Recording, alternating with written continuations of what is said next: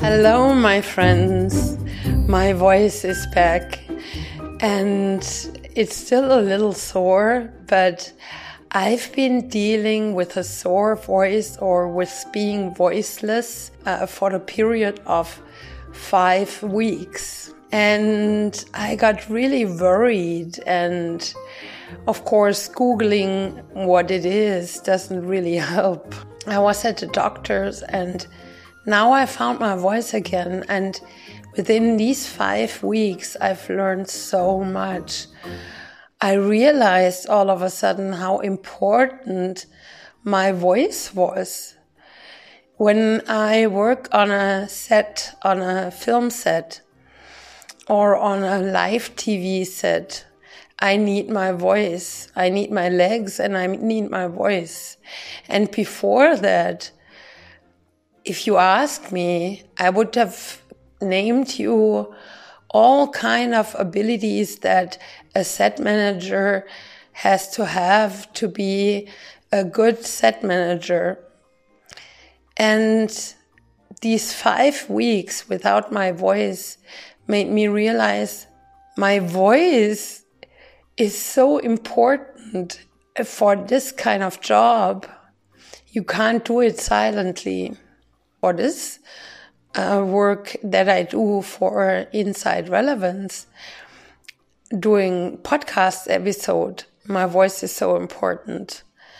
In so many areas, especially for my work, I realized how important my voice is. I used to criticize myself because in the first few episodes of this podcast, I was really insecure about especially my voice and it was jumping up and down and I would, I would criticize my voice, how it is. But having one, it doesn't matter whether it's jumping up or down. It does not matter. It's important that I do have a voice. And I realized that when I didn't have a voice. Because for days I would try to talk and there was no sound coming out. And so this experience was a kind of a journey also to be grateful to my voice that I have one and to really cherish this part of my body that is working so beautifully for me and hasn't gotten any appreciation from me.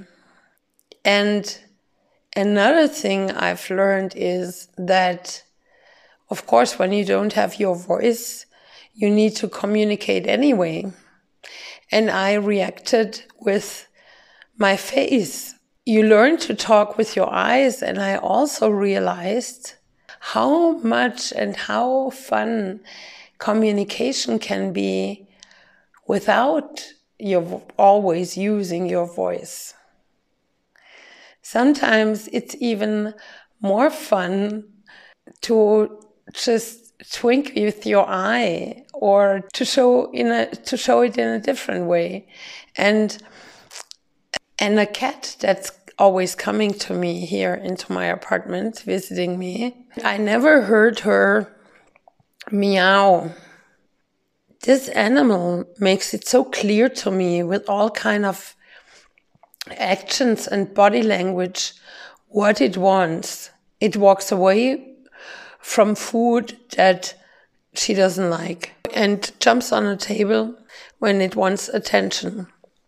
And so I learned also from that cat during that time, especially that to communicate and to be clear what you want, you don't need necessarily a voice. This was a long intro. So this episode is dedicated to, to your inner voice. This is the episode about finding your inner voice, listening to it, appreciating it, training your intuition, your inner voice, training to listen to it and act upon it. Your inner voice is not your thoughts. Let's make that clear. Whatever you think is most likely not true about yourself, about others, about the world. It's most of the time it's very judging. You realize that these are thoughts or illusions. Your real inner voice. Some call it essence of yourself. Some call it God. Some call it Allah.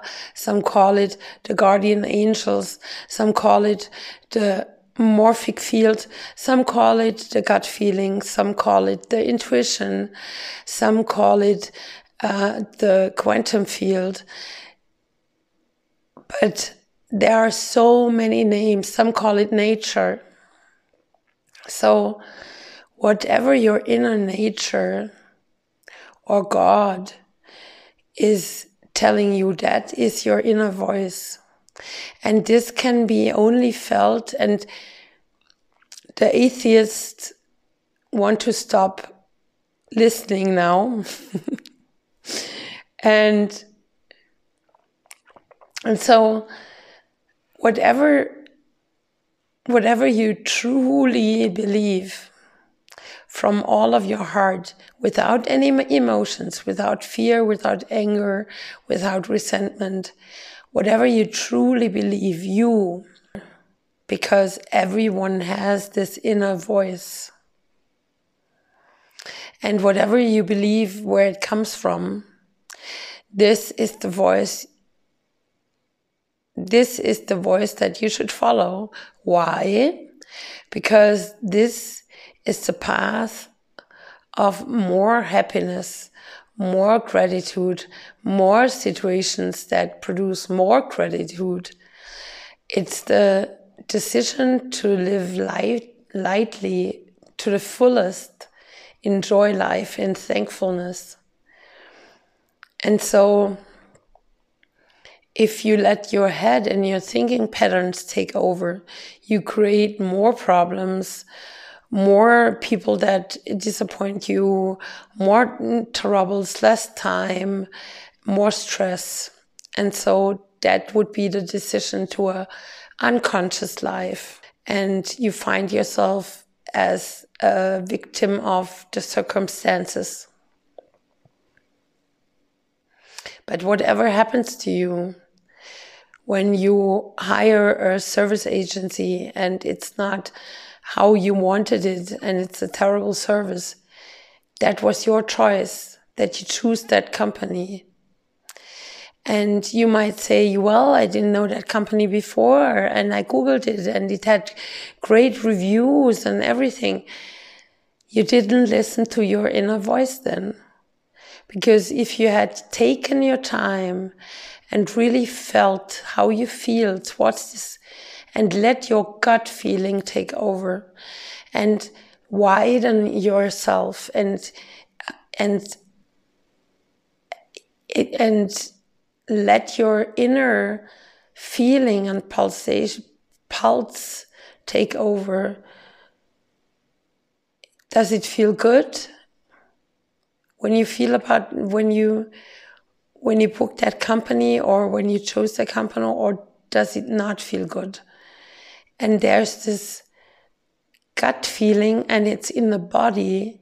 And if you follow that, you don't create as many bad choices.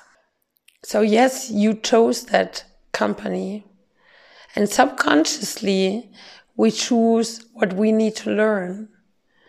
So everything, every situation, everybody who comes into our life is there for us to learn or to enjoy.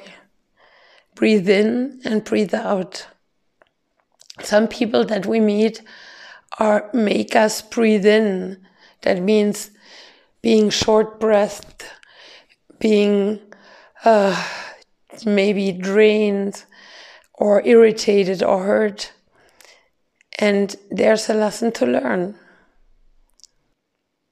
And some people make us exhale, relax, widen, be peaceful, thankful, full of gratitude. And it's the same thing when you choose a service, book a flight or book a retreat or a holiday in a hotel.